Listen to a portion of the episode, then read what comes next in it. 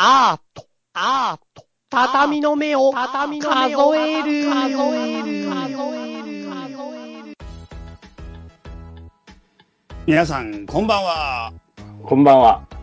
はい。今日も畳の目を数えるというはいはいはい。お送りしてまいりたいと思います。はい。歌川さんの最最近の怪奇現象って何かありますか？ああ、怪奇現象、なんかあったかな？まあ、車で走ってて、うん。あの、吉祥寺車で走ってて、うん。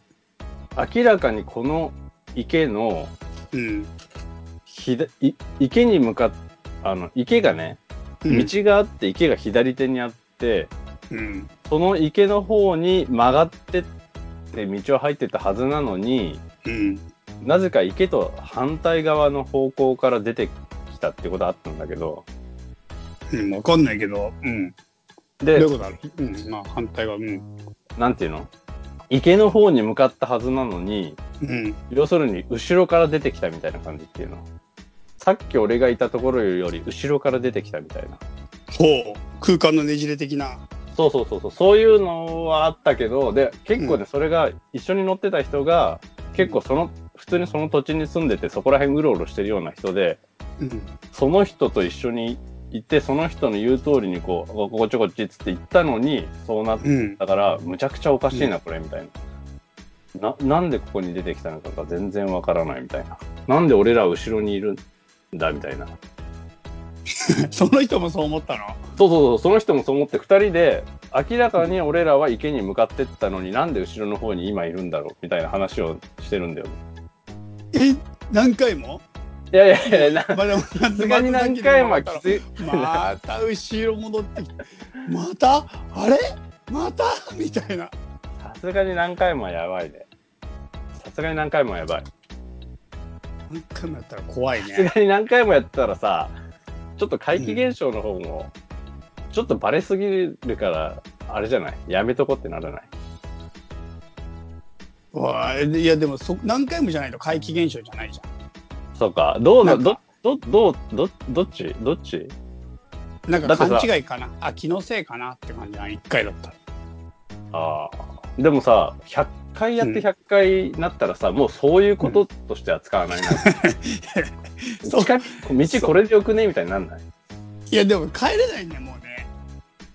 あまあ帰れないのはきついね。確かに帰れないその 帰れない。そのずっと。例えばさ、何回も駅から、何回も 駅からの帰り道よ。うん。二人が駅から家に帰るときに、なぜかこの細い路地を通ると、うん。ちょっと遠いところのスーパーの前にいきなりついてるとすんじゃん。あの、うん距離的にはありえないところ。うんつとすんじゃん。で、それが100回や、100回そうなってたとしたら、もう、ちょ、ちょっと、ちょっとあの、今日、今日あの、ちょっと遠いスーパー行きたいから、あの路地通っていくかってな、なっちゃうじゃん。あじゃあやっぱ怪奇現象ってなんていうか普段と違うっていうのが必要なのかな何回もすると日常化日常化するともう怪奇じゃないんだなっちゃうと思う。俺うん。なっちゃうと思うよ。日常化したら。そうかもだって普通だもんね。もうどう、普通になったら怖くないんだだって近道として扱っちゃうもんね、俺、それ、そうなったら。あー法則がなんかそこに働く法則は見えなくてもそれ自体がその機能が安定的に供給されるなら 怖くないうん怖くない、怖くない。仕組みは分からなくても怖くないか確かになるじゃん。そうそう、それで、俺思ったんだけどさ、その、うんうん。仕組みが分かると怖くないってやつがさ、うん。そのえー結構さ、お化けとかさ、怪異とかに対しての対処法って、うん。言語的な仕組みのトンチを使って切り抜けるみたいな話が多くて、例えばさ、あーちょっと小説の中、これは小説の中ででの話なんだけど、うろ覚えなんか人玉はプラズマですみたいな話？いや、科学的に解明できますみたいな。お化け自体とトンチをするの。あの、うん例えば、俺ね、もうすげえいい例があるんだけどね、うん。具体例を思い出した前城大太郎っていう作家のうん。えっ、ー、とね、あの、馬から生まれた子供の話の主人が主人公のな話あの小説があるんだけど、うん。その中で、あの、家の、あの、押し入れかなんかにお化けがい来るんだよ、必ず。で、はいその家の、その家のじいさん、じいさんとかお父さんとかね、代々家の長男みたいな人が、うんその押し入れの前で寝て出てこないように、こう見張るみたいな家があって、もう普通の家なんだけどさ、普通の家のくせにそんな変なことがあるんだけど、うん。で、そある、何代目か忘れたけど、初代か何代目か忘れたんだけど、の時に、あの、神社の神主さんと相談して、うんどうしようかみたいな、このお化け。で、うん開けて、開けろって、もう、覚えなんだけど、開けろっていうのか、出てやろうかみたいなことを、ね、お尻の中から話しかけんの。それにか対して、えっ、と、あ、誰もいないって答えるのかな？誰かいるのか、誰もいないみたいな感じのやりとりをするんだけど、うん。それに対して、その、相手が、に、相手の望むような返事をしてしまうとこ、出てきて食われてしまうから、うん、どっちとも取れないみたいな、トンチ的な返事を返すんだよ。うん。そうすると相手は何もできないから、その答えだけをこう繰り返し返すみたいな。で、それがさ、あの、何？言語にしちゃえばさ、さっき言ってた怖くないだっけなんだっけ？日常化すれば怖くないだよ。俺が言ってんのは。そうだそうだ、理解すればか。理解すれば。うん理解すれば、うん。と、理解、いやいやいや、違う。違う。理解すれば怖くないも本当だけど、なんていうか、理解できなくても日常化なっちゃえば怖くないってことでしょ？ああ、理解できなくてもか。じゃあちょっと違うか。そう、細い道を抜けたら、スーパーの奥に行くっていうこと自体は理解ができない。でも、日常化になっちゃえば、その仕組みは理解できてないけど、それが日常になっちゃえばもう怖くない。そうだそうだ、思い出した。それで、それを日常化したときに、俺が、例えば近道って名付けるとすんじゃん。うん。その途端に怖くなくなるというかさ、ワープって名付けちゃうとかさ、うん。なんか、そそのさ、言葉のトンチの力みたいなやつっていうのは、言葉っていうか、名前を与えることによって仲間になっちゃうって感じが。ああとね、仲間になっちゃう。でもね、そうする名前をあ与えるって結構あるかもな。それもある。それもあるけどね、そうするとさっきのお押し入れのお化けの例が説明がつかなくなるんだよね。押し入れのお化けの例だと、言葉によるトンチで、謎に対して、あの、言語化の解釈というか、うんあの論理みたいのをも持ってきて、論理をねじ曲げることで、人間の側にしちゃうみたいなさ、人間のトンチの側にしちゃうから、子供がすごい泣いてる。意味不明なものを、あの、うん人間の側が抑え込めるんだよね。うん？えー、なんつったらいいんだろうね、これ。なんつったらいいのかな？その、トンチってさ、論理じゃん。ねじ曲がった論理なんだけど、言語じゃん。うんうんうんへりくつだよね、簡単に言えばね。そうそうそう。言葉、言葉遊びであるじゃん。で、言葉遊びってさ、人間の側のものじゃん。うん。言語とか言論理とかって組み立てる構造ってさ、人間の側のものだから、うん。あの、そういう怪奇現象には、が通用しない逆に力なんだよね、人間側の。怪奇現象はいきなり、こう、そういうのを飛び越えてくる力があるけど、逆に人間のトンチの力っていうのは、それをひっくり返せる力だから、あの、扱えるようになっちゃうというかさ。うん。いや、な、なぜこの話になったかっていうと、うん。あの、俺、なぜ、なんでこう、自分の作品の制作の中で、うん。謎謎みたいなのが好きなんだろうって考えてて、うん。で、その謎謎っていわゆるこう、トンチあな感じで俺は制作をするんだけど、うん。その感じが、その、舞城大太郎の、その、小説の教えの中の化け物と、うん。うちのこの叫び声が聞こえるかな。入ってる入ってる入ってる。お風呂に入りたくないらしい。あ、ほら入りたくないの。やばいやばい。お風呂だけは嫌だって叫んでる。マジか。その、そポンチの力っていうのかな。まあもう何の話か全然忘れちゃったよ、もう。ああ、子供すごいよね。ああ、ごめん、ごめん。じゃあ戻すわ。えっ、とね、うんその俺の制作の中でさ、なぞなぞすげえ、自分はなぞなぞを使ってこう、作品を作るんだけど、なぞなぞを思いつくきっかけって、その、謎じゃん。えっ、と、自分の生活の中での、なんでこれってこうなんだろうとか、なんとなく、えっ、と、生活の中でふとわかんないものに出会った時のやつから制作がスタートしていくんだけど、わかんないゴニョゴニョみたいな、そのゴニョゴニョっていうのを、舞城太郎のお尻の中の化け物としたら、俺はそのゴニョゴニョに対して、なんとかして制作の中でのトンチで、こう、ひっくり返していくというか、そのその論理、論理とか言語とかっていうイカ様みたいのを使うことみたいのをややるから好きなんだなってちょっと思ったんだよね。わかんねえな。なんか具体的になんかないの？その作品一つは取り上げて。ちょっと、抽象度が高すぎる。まあそうだよな。うん俺はねうんうん。俺はもうさっきそれを、さっきしかもさっきさ、そのなんとなく分かってさ、それが。うん。あ、今気づいた。初めて気づいた。あの、いやいやいやいやいや、あの、ラジオ始める、ちょっと前に、うん。なんとなんなんかトンチのことをちょっと考えてたんだよ。うん。仏最初ね、仏教と、仏教と妖怪と、うん。あとあの、仏教来る前の妖怪のこと考えてて、で、トンチだよな。って思って、その、化け物に対しての向き合い方って。って思って、トンチといえば謎謎で、謎謎といえば俺の制作も謎謎だけどなんでだろうって思ってさ、やったんだけどさ、うん。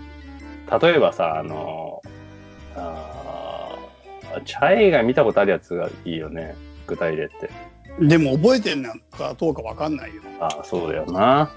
あ、じゃあそうだそうだよしだからいいよ。こういうのがあってってやつでもいいよ。だから例えばさ、あの、今回うん俺イタリアで作品作ったやつあるじゃん。うん。イタリアにも今それイタリアにあるんだよね。まあね、でもね、あの、実際にはね、まだ存在もしてないよ。データでしかない。え？あ、そうか、向こうで作るんだったんだ。もう本当は。そうそうそう、向こうで出力する予定だったからさ。あ、幻の古典ね。だから本当ね、今ネットの世界にしか存在しないんで、データでしかないんで、今。はい。この温度差。いや、すごい。なんかイデアみたいだなと思って。いや、まあそうだな。本当だからさ、おかしいよ作ね。品のイデアがあって、それをどこに投影するかでしょ。ね、しかも俺が今ここでデータ消したらさ、うん。どうなるんだろうね。なくなんじゃない？なくなることになるのかな？だって、もともと物もないじゃん。まあ、なくなるけど、どういう扱いなの、この場合。なかったことになるんじゃないかな。それ寂しいな。意外に普通になかったことになるかなと思って。別に何にも、何にもひねるところがないなと思ってさ。データ消してしまししてたら。紙もだって今、データ上にしかなくて、そのデータ消したらどうなるかななくなるんだ。そうだな。うん。ただの失敗した人ってね。それね。うん一回も出してないんだから、なおさらだよ。ことした感じがするね。そうそう。それで、うんあの、うん。イタリアのやつ。なんかね、うん一番最初の謎謎は、うん。どうやったら風、あ、風景の写真撮ってる時に、俺は何、一体何を撮ってんだろうかっていうのが始まりだったんで。うん。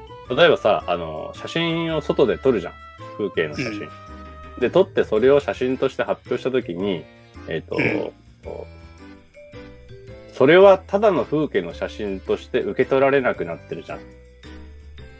なってる、うん。なってるじゃんというか、なってるっていうことに、という主あの主主張で話を進めさせてもらわないとちょっと話も進まないから。うん。ということに言っといてもらって、っていうのが、あの、写真を撮ってその風景写真の羅列を前にしたときに、例えば俺がアートの文脈で、えー発表したら、例えばそれが詩写真であったりとか、何らかの、えーここの裏にコンセプトがあるとか、俺の心象風景じゃないのかっていうこう読み方がさ、あのいうん。つもこう出てくるわけだよね。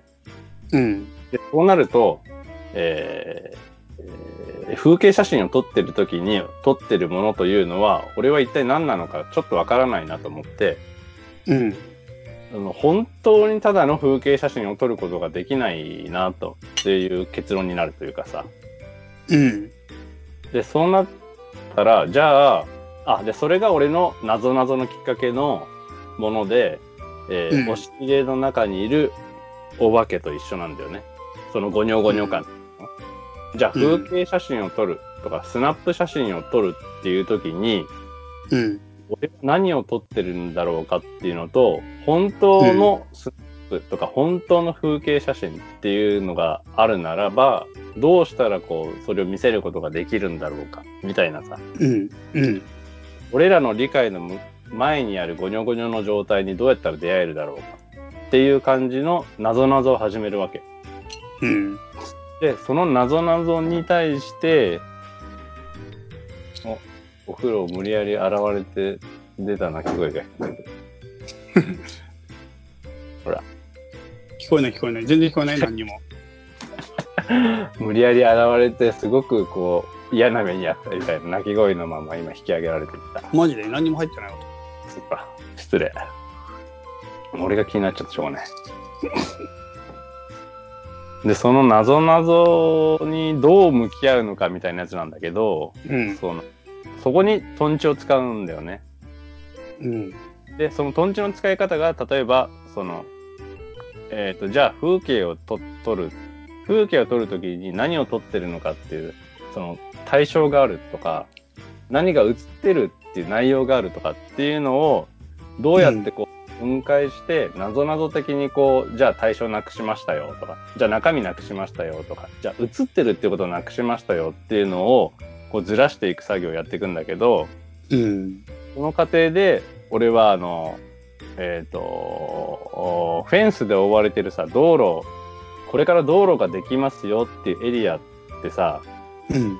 区とか区とかに買い上げられてフェンスで覆われてたりするの知らない？道の横とかにさ、あの、家がドーンってこう、ここら辺一帯こう、切り崩されて、あー土地だ、さら地になって、周りフェンスで覆われて、この後ここ道にしますよ、みたいになってるとこ。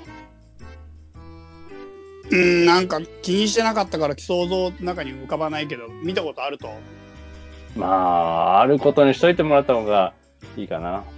うん。でじゃあ、で、そういうエリアがあって、そういうエリアのフェンス越しの風景っていうのは一応こう何もない場所としての扱いだから、まあ、フェンス越しにそういうエリアを取っていくんだけど、うん。でその何もないっていうエリアの風景の写真を撮って、さらにその、えー撮った写真のネガ、ネガティブ、あの、フィルムのネガ、えーパンチで穴を開けて、うん。えっ、と、どんどんどんどんこうスカスカにしてって別の、なんていうのこう、別の景色の、別の景色のこう、パンチで開けられたやつをまたはめ込み直したりして、別の景色を作ってるん。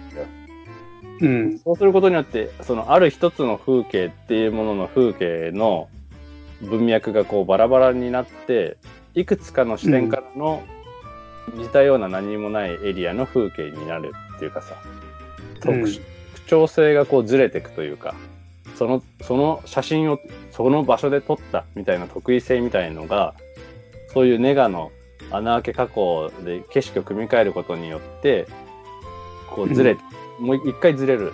で、そのずれた状態の、えーネガをさらにこう、ものとしてこう組み立てたりとか、コラージュしたりして、もう一回撮影するの。うん。で、そうすることによって、その景色だったものの、景色を撮ったはずの風景だったものは、今度、えっ、と、オブジェとか、その、コラージュ作品の対象物として、もっとグラフィックな感じ、もっとグラフィックな要素の一つとして、こう撮影された対象になる。うん。最初の風景というものが。で、うん。その、さらに、えー撮影した穴開けられたり、立体に組み立てられたりした写真を一回、うんこのえーフォトショップに入れて色、色を調整して、えープリンターから出して、段ボールの裏に貼って、うん。で、段ボールの裏に貼って、その段ボールを切り抜いて、うん。えーなんだ、立体の、なんだろう、段ボール、なんだろうな、変な形をした立体みたいな段ボールの板が、いくつもいくつもこう作られることになるんだよね。写真に貼られた段ボールの板。その、いろいろ入れ替えられたネガが出力されて、段ボールに貼られて、で、形を切り、切り抜かれたというかな。へそのネガの中のコラージュされたものたちの形に沿った形に切り抜かれた段ボール。うん。で、それを立体的にこう、組み合わせてこう、彫刻みたいにこう立ち上げていくんだよ。うん。で、で、その彫刻みたいに立ち上げていったものの、うん。撮影するんだけど、で、その彫刻みたいに立ち上がっていった風景を撮影したのが作品になっていくんだけど、うん。その背後の、え景色、あの、背後に映るものを、うん。えっ、と、下は緑、壁面は青にしてるのね。うん。ああ、どっから説明したらいいんだろうね。この下は緑、壁面は青っていうのが、うん。えさ、えー風景なんだよ。要するに。はい。はい。なんか典型的な。そう、そうそうそうそう、はいそれそれ。はいもう、ステレオタイプ的な、ドラクエの始まりとかさ、シムシティの始まりとか、うんマインクラフトの始まりとかみたいな典型的な概念としての風景で、でなんでかって言ったら、そういう風景ってさ、その、何もない状態として最初扱われるんだよね。うん。例えば、シムシティとかさ、だったら、一番最初の何もないところだよっていう合図としての風景で緑と青っていう設定をされるというかさ、要するに、これは概念としてのススペースってがあるよっていうだけの話であって、別に本当にそこに草が入ってたり、あの空があったりする必要はない風景というか、うん。そういう概念としてのこう、無な風景なんだよね。で、うん。そそこにその段ボールの立体を立てるんだけど、うん。でそうすると、この段ボールの立体が無の中の風景の中に段ボールの立体が立つことになるじゃん。うん。うん。で、この段ボールの立体を立って、あ立ててそれを写真を撮ると、えーうんえーそれは段ボールの立体を撮ったことになるんだけど、うん。えーっと、その、それそう、そうしてしまうとさ、俺は最初何もない風景を撮るはずだったのに、えっと、段ボールの立体を撮ったっていう事実に、こうねじ曲がってこうアウトプットされるわけじゃん。うん。で、そのままだと俺としてはさ、さ何もない風景を撮る目的があるからさ、段ボールの立体を撮ってしまっては良くないっていう結論になるわけね。うん。で、じゃあどうやってこれを切り抜けるかっていうと、裏をね、赤く塗るの。うん。で、裏を赤く塗ると、えーなぜこれがトンチ的に切り抜けられるかっていうと、うん。えっとね、やべえ、これのトンチの必殺技を出すのに、一番最初の設定話すの忘れたわ。こんだけ長いこと話してるのに。えー、なんで裏を、まあ、その設定、ちょっと後では、あの、ん後で付け加えるわ。あの、なんで赤く塗るかというと、うん。マティスのさ、ダンスって見たことある？あるあるあるある。あるある。あの、手つないで6人、5、6人が、そうそうそうふそうそう。らーって、ふらーって踊ってるやつでしょ？そう。まさしくはい。あれを使ったのね。必殺技に。はいなんでかっていうと、マティスのダンスって、えっ、と、画面の中のさ、下が緑じゃん。あ、そうだったかもね。あの、ダンス2っていうやつだと、特に顕著なんだけど、あの、緑で背景が、あ後ろが青で足元が緑。うんで、人物が赤いんだよ。うん。で、それって俺のマインクラフトとかとのの無の風景と背景は一緒なんだよね。うんうん緑とうん。青うん。風景でただのスペースっていう。こうん。でこにマティスの赤が、赤い人がいる。うん。でうん。一番最初にこれは言えばよかったんだけど、あの、うん無の風景とか、ピュアな風景ってどういう時に立ち上がるんだろうって考えた時に、うん。えー例えばさ、えーふと見てると、俺らがふと話してる時に、うん。面と向かってチャイと俺が話してる時に、ふとチャイのことから意識がそれて、うん。なんとなくぼんやり背景を見てるとか、うん。えー例えば、えーこ、このアイディアってね、俺、横田さんからもらったんだけれども、うん。例えば YouTube とかの動画を見てるときに、うん。えー YouTube で、YouTuber の人が話してるじゃん。わわわわうん話してる。話してるときに、ふと意識がそれて、うん。YouTuber の後ろの景色を見てるときとかさ、うん。うん。そういう時に、その、風景がこう、風景の方がただ立ち上がってくるというか、風景がただ見せ、風景が、を見せさ、見させられている感じというか、うんその感じがピュアな風景なんじゃないかっていう仮説が最初にあって、うん。あの、ここまでやってきたんだけど、うん。それでマティスを導入した理由は、じゃあ、このマティスの赤い人間を消してしまえば、無視してしまえば、マティスが例えうんば YouTuber だとしたら、マティスの赤い人間から意識が逸れたところに、緑と青の風景がある。その風景が、えーもし、ピュアな風景だって俺の仮説が、音の通りに進めるならば、段ボールの赤を赤に塗ることによって、うん。その主体、人、主役みたいなやつを無視したところに、なんだ、ピュアな風景がね、うん浮かんでくるんじゃないか、みたいなので、段ボールで構成されたあの立体の赤とうん。写真が貼ってある面の写真の貼ってある面だけが最終的にこう残ることになるなって思って。そうしたら、全部ない状態、無の背景と消えた人間と、ちょっとだけこう見えてくる風景の景色だけの状態になるから、これでピュアな風景を撮ったことになるんじゃないか、みたいな結論になるのね。その赤い側を撮るの？えっとね、。両方側を撮ってる。赤、あの、結局立体的に組んでいくから、うん裏も見えるし、表も見える。あ見えるるってことか。そうそうそう。表が写真で、裏が赤っていうことで、うんで、赤いのも結構メインに出してるからさ。うん、見えるんだ。そうそうそうそうそう。なんかそういう自分の中で頓調しながら組み立てていく作業みたいな、ゴニョゴニョに対して。っていうのが、そうか、そう、うん、すんげえ話したけど、それって説明、あれだね、あの、その写真だけ見た人はもう絶対にわかんないんじゃない？そうなんだよ。100%わかんないんだよ。うん、わかる、わかるわけがないというかさ。それどうしてるの？そういう時。全部説明をつけるの、えっとね、基本的に、うん。えっとね、アーティストステートメントというか、作品のステートメントでそういうことを書いたりはする。でもなんかそれ最初のやつこうではないの。なんか一枚一枚に書かないっしょ？一枚一枚に書かない。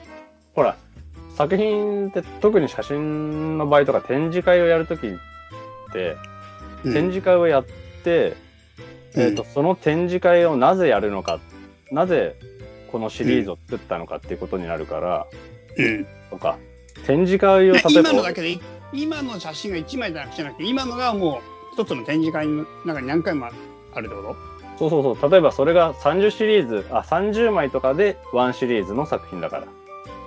となるほど。なるほど。今のが1枚って話じゃないんだ。そうなんだよ。一つの企画っていうか一つの展示会まあ企画なんじゃテーマのテーマコンセプトの作そのなんていうかて展覧会やるとしたらそれで一つなんだ。そうそうそうそう、それで一つ。っていうのは、その、例えばね、うん写真にしても絵画も多分そうなんだけど、うん。一枚で一つのテーマではい終了ってね、やっぱなくて、うん。ある時期に一つのものにこうフォーカスし、一つの謎々、俺で言ったら一つの謎々があって、うん。その謎々に対して様々なパターンの回答というか、一連の回答を用意するみたいな、一連のこうものを用意するんで、一つのシリーズがこうでやっぱできるんだよね。うん。うん。だから、この一枚です。なぜなら理由はこれだからです。っていうのは、やっぱりね、その、説明が足りなすぎる気がするんだよね。うん。例えば俺ので言ったら、この、こういう風な謎々を追っかけてこういうものを作りましたっていうののけ検証っていうのが多い方がいいから、うん。それで作品をこう、作品っていうものが成立していくというか、作品群っていうものが成立していくというか、なるほど、なるほど。もちろんそこに、えっ、と、売れなきゃしょうがないとかっていう、マーケット的な制度も関わってくるんだけど、うん。たださ、小説とかもさ、うん。時にすごい短いので成立するのもあれば、うん。時にすげえ上中下みたいなのじゃないと成立しないのもあるように、うん。シリーズが膨大だからこそ成立するのもあれば、うん。ちょっとだからこそ成立するのもあるみたいなさ、そういうのがあるんだよね。で、それごとに展示会をこう、やっていくって感じかな。うーん。なるほど。そう、だから展示会の初めに、やっぱりそういう文章を書いて、こういうことで作ったんだよっていうのを分かって、それの自分の、えっ、と、調査結果というか、やった感じの結果として作品がこうバーってある。っていうなるど。ほど。ねなるほどね。そうそうそうそう。あーよくわかった、最後の方は。ああ、わ分かったかな。もうな、もうむちゃくちゃ長くなったから迷子になっちゃったかと思って、俺。いやいや、わかった。だからなんか作品がどうやって作られていくのかっていうことはでも聞けたのは貴重な機会だったね、今ね。ああ、なるほど。ただねなんか、、あごめんごめん。うんうん。どうぞ。あいいよ。あ、いや、ただ、俺のあくまでやり方だから、全然違ったアプローチの人も全然いる。でもさ、どんな作家さんもやっぱその時のテーマみたいなのあるよね。テーマっていうか、ハマってるものみたいなのあるよね。あると思う、あると思う。どんな作家さんもその時なんかこれにハマって、そればっかずーっと書いてるよね。多分。そうだね。だからなんか1枚で終わりって多分ないよね。そうなんだよね一枚っていうか一つ作品で終わりって多分。うん。ないと思う。うん。なんか1枚で終わりじゃないところが作家性なんだなって今ちょっと一瞬思ったな。ああ、まあそうだ、なんか1枚で終わりっていうのってなんか、なんていうかな、答え合わせが容易なものなんだなって思ったんだよな、今聞いてて。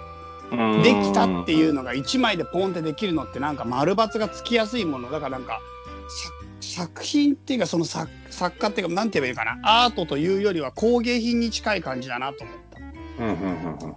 ああ、た。うん綺麗な、うん。うん、この、作品という言い方でもいいのかもしれないんだけど別にそれ自体には反対意見はないんだけどどっちかっていうと今言ってるそのアートの練り上げ的な過程がないものっていうのはなんかポンって求められてるものに対する答えとしてこの1枚が用意されるっていうかこの一つのものが用意されるっていうのはなんか今歌川君が言ってるアート的なものとはまた違う文脈なんだなって思った。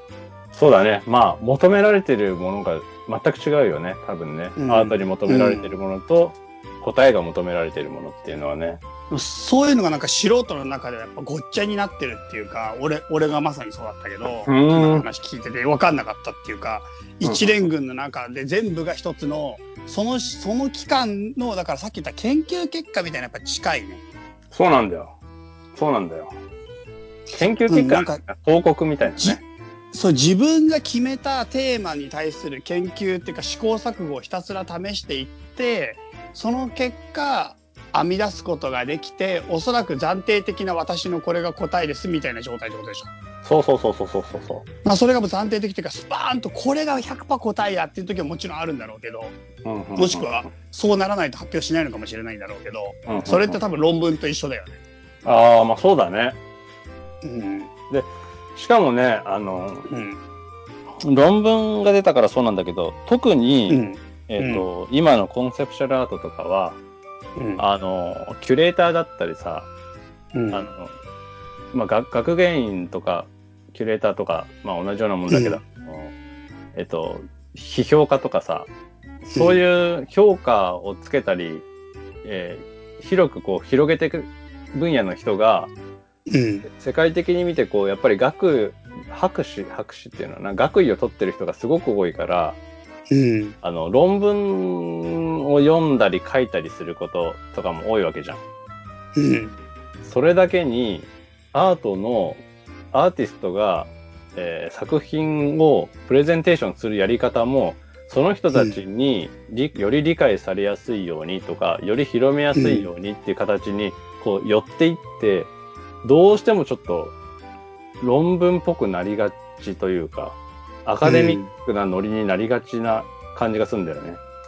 えそれは日本で？世界的に？世界的にだと思う、俺。まあ、世界的に言っても、ヨーロッパとかアメリカとか、あの、うん。要するにコンテンポラリーアートっていうものをメインの市、がメインの市場になってるところでは特にって感じなんだけど、それがいいか悪いかって言ったら、そこまでいいことじゃないんじゃないかって俺は思う、じゃあ思うんだけどね。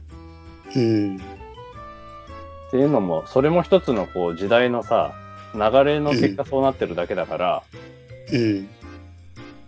今の時期はそういう時期になっちゃってるだけだから、それがいいからそういう時期、あ、それがいいからそうなってるわけではないっていう感じだから、あまりにもそっちに寄せる、頑張って寄せていく必要は、まあそこまでないんじゃないかっていう気はするけどね。じゃあ売れてるアーティストとか本当に世界で認められてるアーティストってやっぱりそういう意味では論理的に説明できる人ばっかりなの？ばっかりではないけど、かなりな確実で、そうだね。うんもう本当論文のさ、書き方みたいのを、アート作品でやるような感じできちんとやっていく。で、あの、なん、なんていうのほら、先行研究とかもちゃんとつけるみたいなさ、うんうんうんうん巨人の肩の上に立つみたいなやつ。うんまさしく作品でそれをやってる人が結構やっぱいるし、うん。トップクラスの人はそうやって評価されてる人もいっぱいいる。もちろん全部ではないけど、っうんていう流れはあるよね。で、それはすごい論文っぽいな論文のその形式、そういうアカデミックっていうものの評価形式を、アートっていうものがすごい借りて今やってるんだなっていう感じがしてしまうよね。うん読んでて面白いやっぱりそういうのって。ああとね、いや、面白い面白い。やっぱね、あのーやっぱね、面白いっちゃ面白いんだよ。その今、ちょっとそれがあんま良くないみたいなノリでは言ったけど、うんでも実際にね、あ、そういうこととかね、あ、だからこうなってんだとかね、っていう、やっぱ、うんうんうん発見みたいな部分がすげえ面白いというか気持ちいいんだよね。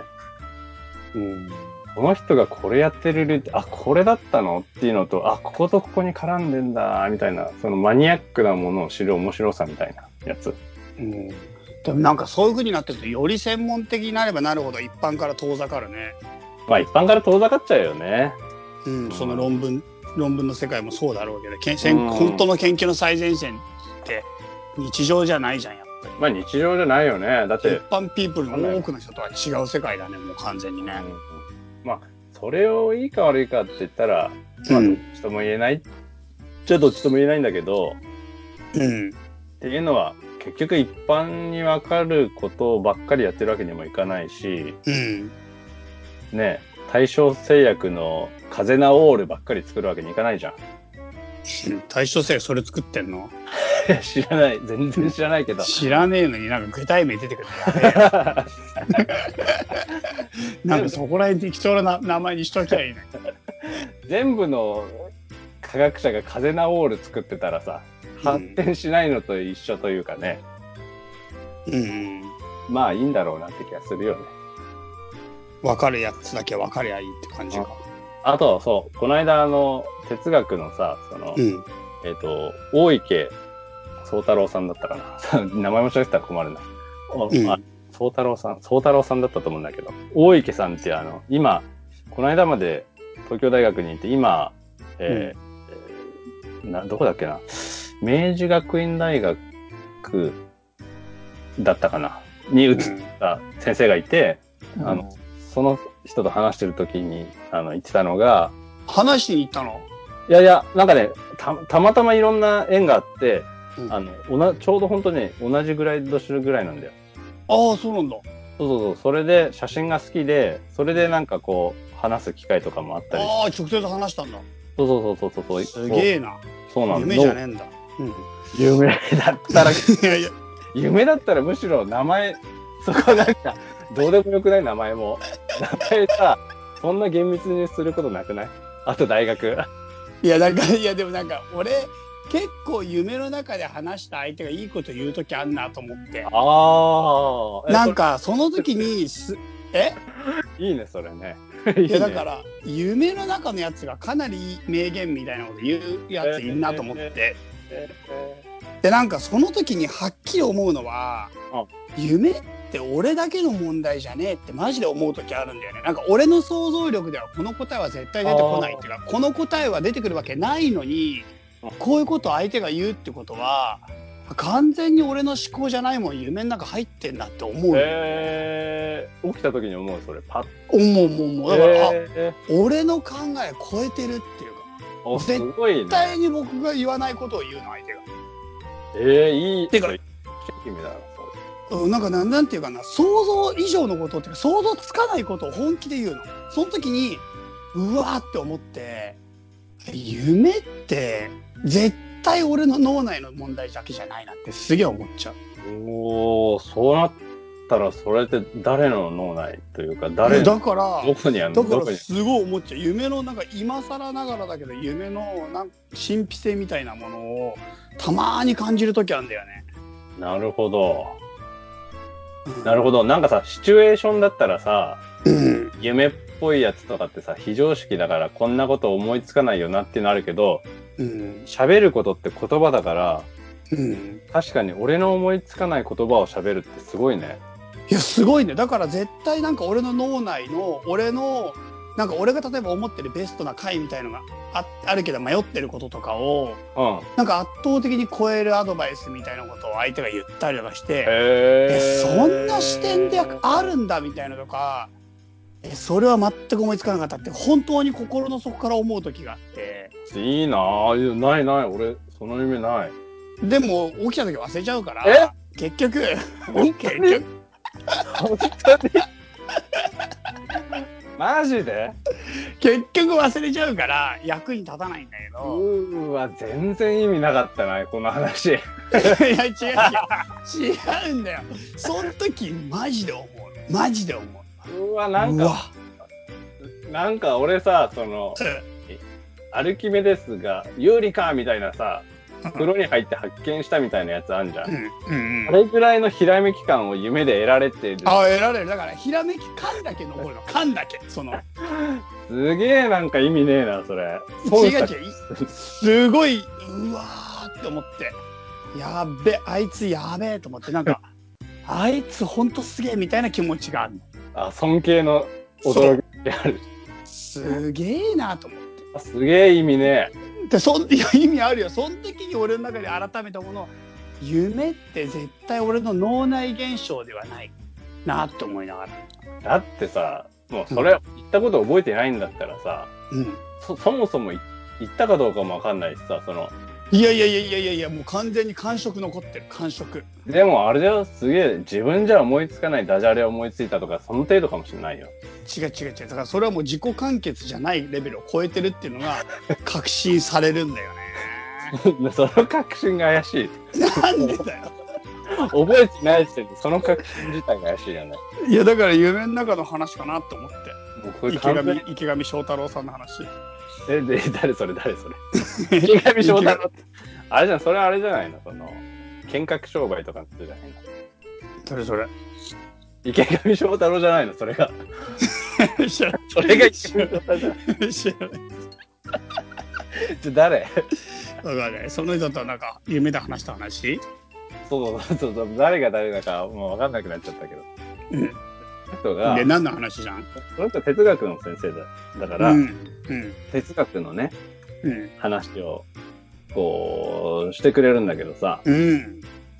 その中で自分が哲学でいいなってすごく思うところは、哲学的問題って、あの関係のない人とか、うん。興味がないって思える人にとっては、本当にどうでもいい問題じゃないですかって言って、僕はそれがすごくいいところだと思っているって言って、うん。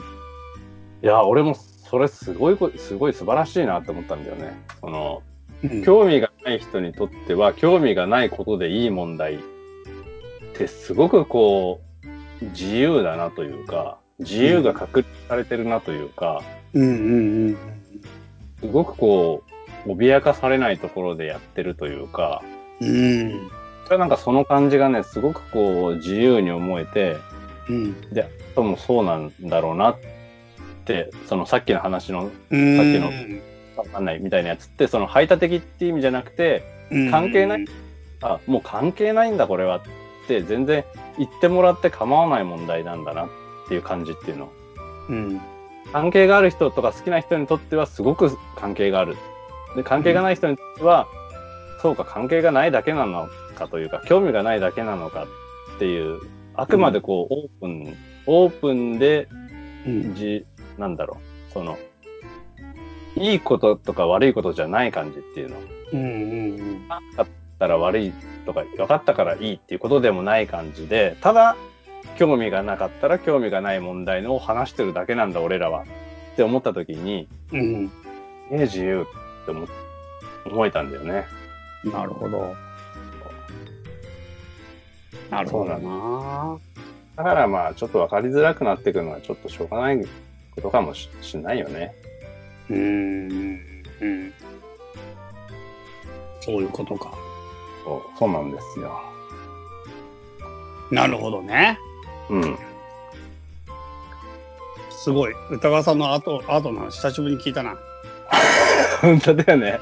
うん。まあ、なんかはな恥ずかしくなっちゃうからさ、はその、大した、なんだ、大したあれじゃないのに、こう、アアートはみたいな話すのが。なんで？え？なんか恥ずアかしいーティストってみんな恥ずかしがりやいやー、そんなことないよ、人によっては。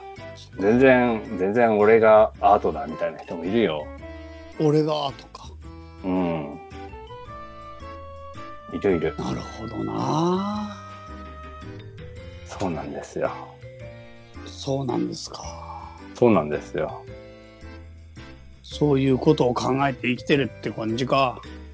そうだね。今日は、そんなことを考えたよ。なんか歌川さん、でも元気になってんじゃね？最近。あ、そうかな。一時期元気なかった気がするんだよな。あどこら辺元気なかった俺？なんか、それこそイタリア古典の準備の時あたりはかなり元気がなかった気がするな。あれはだってね、あ、元気なかったかもね。うん。あの、むちゃくちゃやることいっぱいやった。ああれは今めっちゃ元気だけど。ん？3月とか4月、ん ?3 月とか ?2 月とか？2月か2月ぐらいなんか元気なかった気がするな。2月1月ぐらいからでもちょっとずつだけど、2月全然元気なかったする。いやもうね、俺死んでた死んでた。死んでないけどね、実際は。でも年末ぐらいの時もなんか元気なかった気がするな。なんかね、ずっとじゃない？ラジオでは励ました覚えがある。ああ、もうだってね、大変だった俺。やることいっぱいね。やることいっぱいと、うん。うん。あの、展示が2個重なるとか、はい。それでやることいっぱいと、あとだんだんこう情勢が悪くなってくる感じとかでね、うん。ちょっと大変だったね。うん。なんか大変、大変だ、大変だったったらそんな大変でもないけど、とにかくやることいっぱいやって、うん。もうそれでてんてこまいだったんだよなあとその謎々のトンチの抜け道が見つからないとかもね、結構やっぱり元気なくなるよね。うん。でももうほら、今、うんて展示もさ、ほら、あんな感じでどっか行っちゃったしさ、な なんかもう、なくなっちゃったからもう逆に気楽だよね、もうね。でも本当イタリア危機一髪だったね。歌川さんも行く直前だったじゃん。もう直前だったね、本当に。うん。本当2回チケット買い直して、どう、歌3回さん行った後なってたよね、コロナにね。目。ねえ、全然なってたし、行ったらなるよね、もうあれね。そこまで、そこまでかわかんないけど、そんなそこまでかわかんないけど、なんか展示なくなってめっちゃかわいそうだなすげえ思ったけど、でも行かなくてよかったなって、後から思ったな。ね、俺も結局そう思ってる今は。うんうんね、行ったところで多分普通に隔離されてうん。そうだよね。帰ってくるだけだろうし、みんなさ、うんしかも、あの、俺がローマでさ、日本から来たの来ました、展示やりますとか言ってもみんなそれどころじゃないじゃん。うんうん。しかも、あアジアから来たってちょっと怖いって感じだったもんね、最初ねえ、やべえやつ来たみたいなノリうになっちゃう。んそうなんだよ。アジアから来たのがすごくこう、ね、なんか、シビアな感じになってたよね。そうだよね。そういう時期だった、あの時は。うんうんこの番組はバックパッカーを応援するたびたびプロジェクトの提供でお送りしたんだからね。